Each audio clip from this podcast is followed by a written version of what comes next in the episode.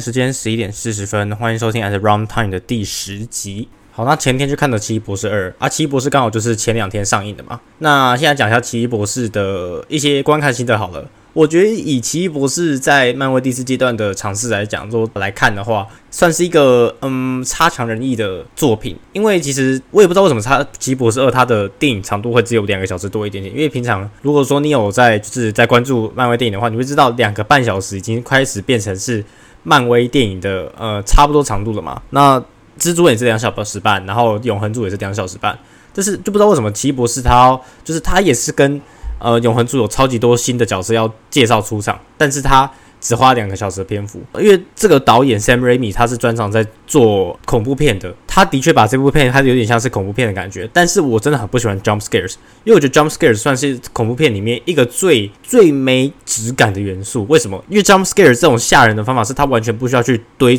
他他的确可能会需要就是营造出一点就是那个恐怖片诡谲的那种气氛，但是他不需要花很大篇幅去。塑造那个场景，他在只要在这个 jump scare 的前三十秒的时候，开始去塑造那种很紧张的气氛之类的。那这部片里面就是有一也有一些 jump scare，但是我觉得我自己看下来最不最不喜欢的部分，大概就是呃光明会 Illuminati 那一段，就是那个地方也有超多角色。因为你其实你也就是如果说大家有看预告的话，大家就知道说 Illuminati 那边其实大概看起来就是有很多人。那一些预预告流出的片段也会有不小心带到几个呃关键的角色，但是。我要我想要讲的就是，我不知道那一段为什么可以拍成那样子，就是很很没有质感，你知道？就是感觉光明光照会应该应该不是那不是光明会，光照会本身它它算是一个非常就是强大的组织，那它里面的呃参就应该说它里面的组成的成员也是都很有，就各自都很有水准之类的。但是不知道那一段为什么拍起来会这样子。我知道就是 Scarlet Witch 很强，但是 Illuminati 有那么烂吗的那种感觉？反正这这一部分大家去看就知道。那另外一部呃，Disney 的原创影集就是《Moonlight》呃，月光骑士。那我觉得月光骑士它在第五集的表现就非常非常不错，然后第六集就是程序第五集的那个质感就继续这样拍下去。那我觉得月光骑士最后一集看起来是我看起来看完就是非常非常舒服的那种感觉，就是他的所有的角色都刻画的还不错，然后角色的形象也塑造的算相当鲜明。那我觉得月光骑士是我会推荐的啦。我觉得月光骑士在目前就是。呃，Marvel 在 Disney Plus 上映的一些原创影集里面，我觉得它可以在我心中排在第二的位置。那第一名应该是 Loki，然后第二名就是 Moon Knight。那第三名的话，可能是我我我会把它投给呃 Wanda Vision。我觉得 Wanda Vision 后面不错，但是我觉得 Wanda Vision 前面真是有个有个闷的。就 Wanda Vision 好像有十几集十集吧，其他像 Loki 啊，或者是呃 Loki 好像就是只有六集这样子。然后哦 Winter Soldier 的那一部也是有大概也是只有六集，但是我觉得 Winter Soldier 那一部算是。还还 OK，但是也不错，我觉得我觉得这几部都不错。那 What If 也是蛮好看的，所以就是推荐给大家看这样子。哦，对，然后刚好刚好我刚我刚才录到一半，突然想到一件事情，就是呃这一集应该会恢复像以前从第一集到第八集那种有剪辑的哦，第一集到第七集那种有剪辑的模式。因为我上两集是因为都比较没有像那边比较没有时间就可以去剪辑，然后也同样同时想要去尝试一个比较新的创作方式。那我后来发现觉得那个效果其实倒没有到很好，所以。这一集应该就是会回去那种剪辑的方式这样子。好，那来带一下昨天呃市场的话题。好了，那昨天市场就是应该说我们可以在过去两天发生什么事嘛？就礼拜三的交易日好像有一个非常不错的涨幅，就是因为呃联准好像有发表一些，就是就是有有讲一些话，然后好像给市场一个蛮正向的一个回馈，所以那一天呃标普跟纳斯达克都有三趴以上的涨幅，然后昨天直接大到货，直接到五趴回来，就是纳斯达克一天跌五趴，然后我的账面的亏损，不管是趴数啊还是量，就是减少那个就是金钱的量，都是我进美股以来最大的，然后就是以以整个美股加币来讲，应该都是最大的。那其实基本上也不意外啊，然后就是就是笑着看待这样子。那本来想说，呃，那个十二点，那个时候就已经跌幅五趴了，想说要不要直接冲到熔断这样子，因为熔断是七趴嘛，就是说啊，干就就我我就觉得很可惜，就是没有熔到看到熔断这样子。不然其实原本是有机会参与的啦。那上一次熔断就是在二零二零三月的时候，就是就是肺炎一开始。疫情一开始的那个时候就是有一个熔断，但是这次就是没有看到这样子。那我自己的做法就是，我其实也没有在调整自己的仓位啊，然后我自己也没有在做什么 long short 策略，然后我自己的现金持有部位大概还是有在二十趴左右，所以呃有时候有一些就是定期定定期会定投那种大盘，我就还是会照照样加啦。最近如果说呃觉得对于假如说对于今年的呃表现可能会比较没有看好的话，那我就觉得说，我觉我觉得可以看一个指标去加码，就是我觉得呃 VIX 的这个指标在过去两年都还算是蛮准的，就是只要看到 VIX 有再到二十五到三十的时候，然后原本想要加码就会暂停加码，然后等到 VIX 冲破三十的时候，呃，可能就会选择加码这样子，就加码原本要加码部位啦，也不会说是加码就是超过原本的部位这样子，差不多可以在就是 VIX 又可以用 VIX 这个指数去，就是这个 Volatility Index 去追踪一下目前市场的。一个心里面状况，但不是说说行情怎么走怎么之类的，毕竟我们就不知道行情会怎么走嘛，所以就是就是拿这个指标来看这样子。最近就是其实还有一种就是生活的无力感吧，就是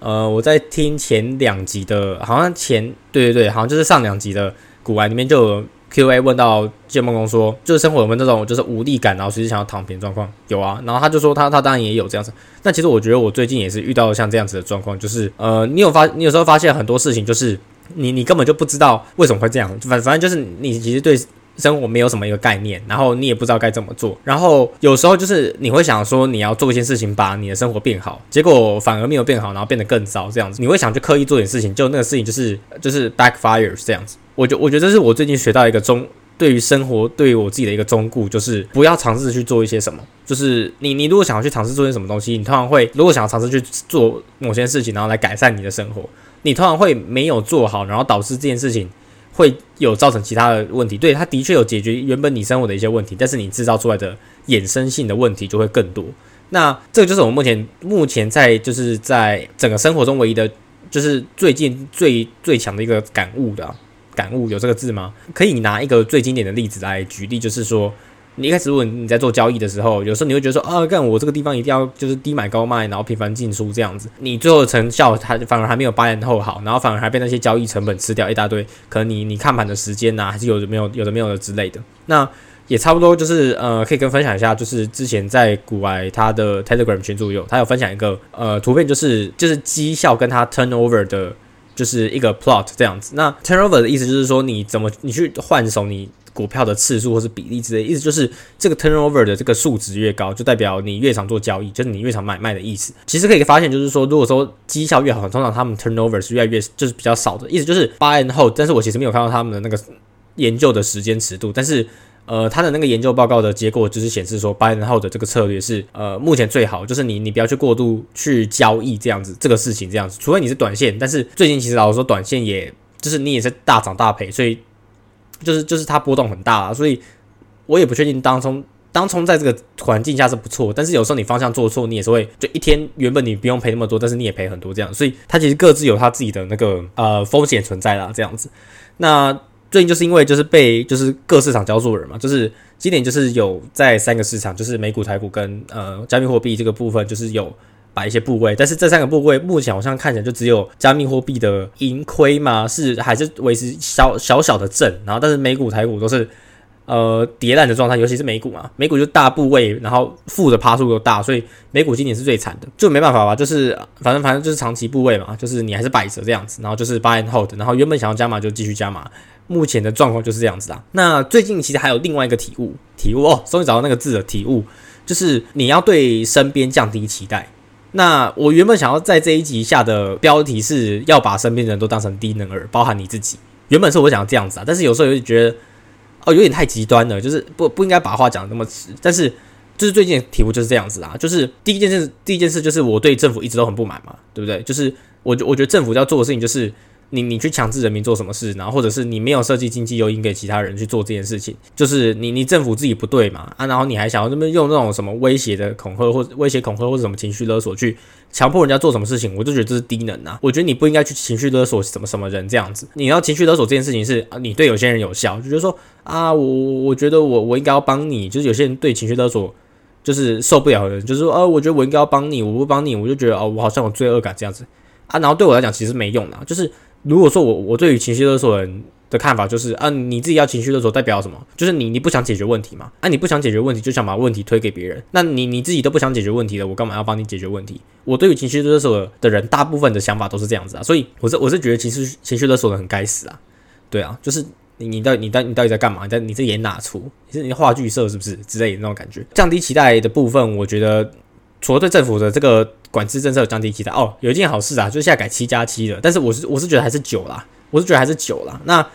呃，我我之前我我其实有有时候有点无聊的时候，我就好会去那个就是就台湾有一个 COVID nineteen 的自救团，就是有一些就是在海外的台湾人，然后他们就自己加就是自己创了一个 FB 社团，然后大家就可以进去里面留言，或者是然后互相讲说有些什么帮忙忙可以帮的话，就是大家可能在那边就是 crowdsourcing 他们的想法这样子。那其实另外一件事情就是呃上面就有一些那种什么呃自称是医生的人去帮政府背书说什么呃你是什么什么十加七为什么要十加为什么？境外还要十加七啊，境内只要三加四。那这呃境外的这个风险跟境内比较不一样啊，可防可控什么的。然后反正他们就会去合理化这个十加七的行为嘛。那你就你你就会就问他说什么啊？那为什么那境外明明就有不同的什么变异株啊什么的啊？你为什么要全部一统一就十加七？就是他们这边要开始那边解释什么十加七合理合理合理啊？政府一敢七加七，马上就被打脸。所以你你你就发现，其实生活这种一些就就算是自自称是医师的这种，然后会帮政府背书说什么十加七是合理化的人，其实其实本身也是个低能儿啊。就是你你自己逻辑也是死死的，我我我觉得要跟人家辩论，第一件事情是你自己的那一套理论是你的逻辑要是顺的，然后是合理的，然后你再来去跟辩人家辩论说为什么你这个顺的逻辑是合理，然后又比你好的，你应该辩论的话要先去做到这件事情，就是我是觉得你要先求有再求好啊啊，他那个是连有都没有，然后就想跟人家说什么啊你很烂这样子啊，我就说别人说说别人很烂的这件事情就是很奇怪啦，我我是觉得不合理啦，那凡凡有改动就是好嘛，然后对我来讲就是。我现在离去香港也剩不到五十天了，然后我下一次最快会用到台湾的政策也是年底了，然后那个时候也是选举之后，所以短时间来讲，台湾的政策跟我来讲比较无关呐。我现在是比较担心说，会不会我去香港那一次 PCR 验出来是阳性，那就有点尴尬了，就是但我就去不了诶。然后我可能一开始就是假如说前两个月那种阴阴阳阳的过程中，你可能我可能就是要在台湾 work from home 这样子，我就觉得有啊啊有点麻烦呐。好，那另外还有什么期待可以就是要降低，就是哦。你要对，就是你知道，就是现在大学生嘛，然后你你要对你自己的同组组员有降低期待的一个过程，就是有时候你你的组员，其实这一段我好像在前几集有大概讲到，又其实应该算是抱怨到，就是有时候有些组员就是你你明明就跟他同一个科系哦，然后你也跟他同一年级哦，然后你们的就是你们的教育背景也没有不同，甚至说如果那个学生可能是香港香港人，他的英文环境应该是比台湾更不错的，那他他的那个英文表现怎么会那样？就是。明明这东西就有教啊，明明这东西就有给你资源呐，啊，你为什么还是可以抄成这个样子？反正你对组员就是要有一个这种降低心、降低期待的这个心理因素啊。第二个就是更值的，就是我最近我就是降低那个教授的期待，也不能说教授，就是我觉得中文大家都很喜欢讲教授，但是其实在英文里面，他们就有很多不同 title，就是他有些人他就可能就是只是他可能就他甚至他只有就是他只有博士的头衔，然后你可能就只能叫他 doctor。那如果说一般来讲，你只要称呼他，你可能就 Mister。但是有些人他是真的就是 professor，但是在我上的课里面，professor 是真的蛮少的，所以我也不会说每次都用 professor，我就觉得有点奇怪。只是中文大部分人就不管那个人是博士还是他是真的有那个头衔头衔还是怎样，大家都叫教授啊。不管这是这这有点题外话，我觉得我我现在上这堂英文课，他他的那个 instructor 就是一个他名就是学呃他他的 degree 是 B A，B A 的意思就是就是他大学是读 arts 的。然后他这个 art 意思就是他应该是文学院的啦，那个明明就是读英文相关专业的，然后他去教一些就是理科生啊怎么样去做什么分析什么之类的。然后在之前的一次 consultation 里面，他就是会问出那种非常不就是 unprofessional 的问题，那就觉得说哦你这个人他妈来乱的，是不是？就是你到底会不会就是你还要去就是改我们的那些就是 report 的成绩，你还你还你还可以当这个课的就是 instructor 什么之类的。然后我就觉得很怪了，反正就是。啊，港大里面也是有些白痴导师，然后这种课就是那种 compulsory 的，就就很奇怪，就是哦，为什么为什么会找这种白痴老师来教你这种课程，就觉得很奇怪。就是生活中就是很多很奇怪的事情，跟奇异博士，就是奇异博士那部电影很奇怪，就是最近真的发生发生很多事情就太奇怪了，然后你真的也不知道怎么去回应这件事情，然后干脆就摆烂算了，对不对？你摆烂可能还是最佳解。那我我对我对最近就是环境的想法就是这样，就是。有太多太多很鸟的因素，然后你一定要去做这件事，你一定要，然后你又被迫得做这些什么，然后你又做不好，然后就整个生生整个生活就是一团乱这样子。接下来想要讲的一件事就是，呃，我之前大概有讲到，就是我对于下半年的一些期待，就是我其实之前有讲过，就是在今年的上半年到下半年这段过程中，尤其是呃在七八九月这个过程中，如果你有在就是交换的期间，我觉得是最舒服的。为什么？就是你你在一个过渡期的时候。你可以直接转换到就是就是那种相对自由的海外去生活，或者比较没有限制的地方去生活，算是一件非常就是值得开心的。我觉得是一件非常非常开心的事情。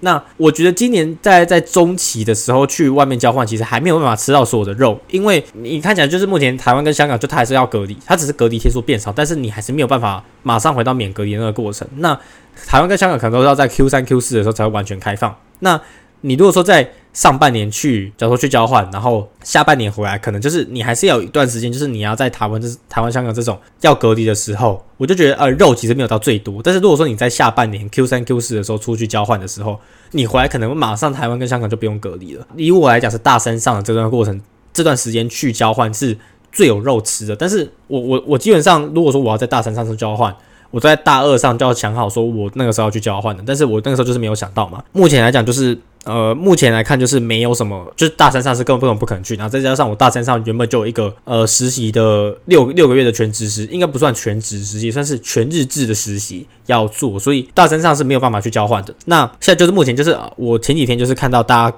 就是有些人在其他就是其他学院的学生在讨论说，呃，就是要去交换啊什么的，然后就大家在讨论这样子，然后我就看到就是大家。诶，我就我就突然看到那个 PDF 档，就是这一轮还有什么剩下的学校这样子，然后就想说，诶，好像可以去试试看这样子。那原本来讲，我是说我我开始去查一些呃可以交换的地方，它的一些课程的一些规划，这样子就是看有有没有有没有什么什么一些课，就是你如果去。呃，你的交换的学校上，然后你可以把它 transfer 回来香港大学，然后当做这边的必修课程的学分这样子。原本我是想要去 UCLA 啦，那一个就是就是 UC 的一个分校这样子。然后因为那个地方本来就是有，因为我是精算科系，其实精算科系我之前没有考虑要去交算交换的原因，就是因为精算科系它不是一个非常热门的科系，就在不管是在哪一个国家的哪一个顶大，它其实都不算是一个热门的科系，不是一个热门的科系，它就没有专门开给精算的课程。所以你如果说你是精算，就是你这些港大读精算，然后你想要去去交换，然后把就是你在海外留海外交换的上的课转回来的话，基本上没有什么重复的课程。所以我如果说要去交换的话，基本上大部分的课都会是那种选修的课程这样子。那 UCLA 本本是有两个课程可以交换回来，但是我就发现，哇塞，这个我现在申请这个 late round 根本就没有 UCLA 这个选项。一开始我以为有，就好像是我看错了那个档案，或者是可能就是我眼皮啊这样子。后来就是想说。啊，算了，我一开始就是原本是有一点点小小的憧憬，就说哦，干可以去 UCLA 这样子，然后后来想就发现啊，我看错那个档案，就说哦，干算了，就哦，我怎么又看错这样子？就是就是，我就跟大家讲，就是最近的鸟事真的是太多。后来就是又回去看了一下，就是到底还有什么学校是剩下来的。唯一一个我有兴趣的就是呃 N NUS 吧，NUS 就是 National University of Singapore 新加坡国立大学的，对，没错，你看。怎么会有这个提示？我没有把币安关掉。那它就是，我觉得这算是亚洲相对跟香港算是平起平坐一个大学啦。目前来看，就是我也不确定那个地方的课程规划怎样。但是目前确定是，如果说我要去新加坡国际大学的话，我就是没有办法去把学分转回来，所以我就只能在那边选大概五到六个选修的学分，然后可能就是把可能把 computer science 相关的课程修一修这样子吧。那我其实我我其实也不确定到底那个地方还有什么选课上的规定之类的，可能到时候就是要再看看。呃，有没有办法去做这件？就是有没有办法去先获取一些相关的资讯之类的？大大概大概就这样子吧。嗯，我我觉得交换算是一个，所以我是目前就是我昨天今天刚申请那个，就是刚丢出我那个交换的申请。那我目前交换申请就只有我我的志愿就有填一个，就是一或零的那种感觉，就是 all or none 的那种感觉。对，就是如果说我有新加坡大学，我可能就会去啊；如果没有的话，就算了。但是其实另外一个问题就是，如果说我今天去了新加坡大学，我的那个。精算的课程就完全被影，的那个行程就完全被影响。如果说我如果去新加坡大学，搞不好我还是要去那边自己读精算呢，干，所以其实老师也没有好到哪里去，诶啊，这就这这件事情就的确是有点麻烦，那就可能还是要再去看看之类的。那其实刚刚有顺便讲到，就是。呃，要去新加坡大学吗？交换？那我觉得交换的另外一个要顾虑的因因素就是就是我们呃可能就是钱的问题。那基本上交换的部分就是你你就是缴你原本大学，就是如果说以我来讲的话，就是我交香港大学的学费，然后我可以去新加坡大学读书。原本的计划是这样子啊，但是原本我想去美国原因就是因为呃我预计是礼拜应该不 错，你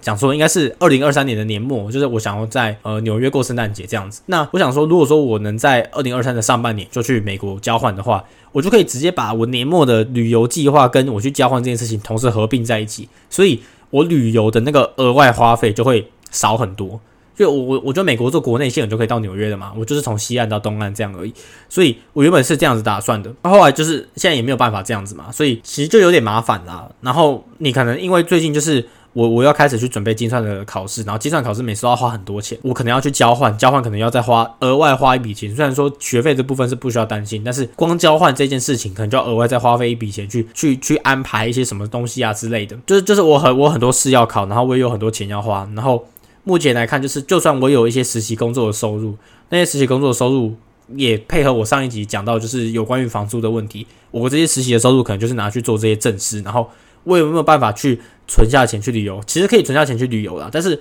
目前来看，就是我旅游跟入金美股就是二选一啦。就是我如果要花钱去旅游，我基本上就是没有钱去入金美股。我觉得，我觉得对我来讲这件事情是蛮难抉择的，因为我觉得入金算是一件。让我会让我身心舒畅的事情，但是如果说今天在金流上面有一点卡住的话，我就觉得啊，好像又有点没那么顺利，然后生活就有点卡卡这样子。不过这我觉得就是大学生的缺点吧。大学生就是一开始就是你有一堆时间，然后你有很多事情你想要做的事情，但是你没有那个钱，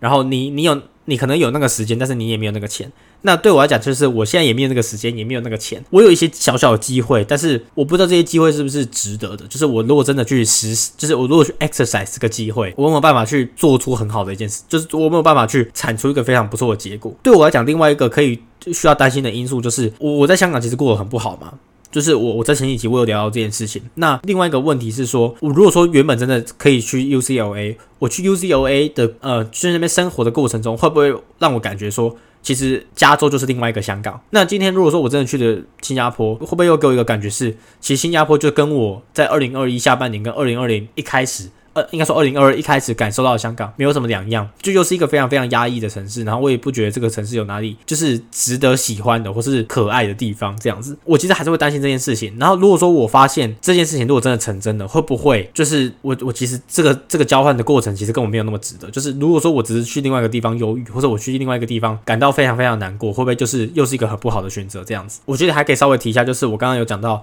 如果说我要去就是 NUS 的话，我可能会选一些就是 Computer Science 的课程。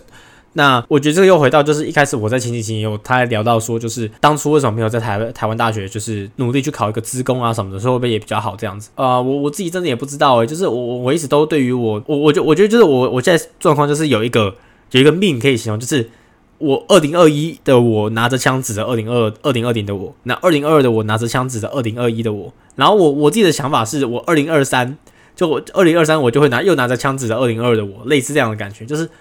啊，就是很多事情都欠缺规划，然后就算是我现在觉得说我已经尽全力把我能规划东西规划好了，那它还是有非常非常多呃瑕疵的部分这样子。那我觉得这就是目前我遇到一个盲点啊，但是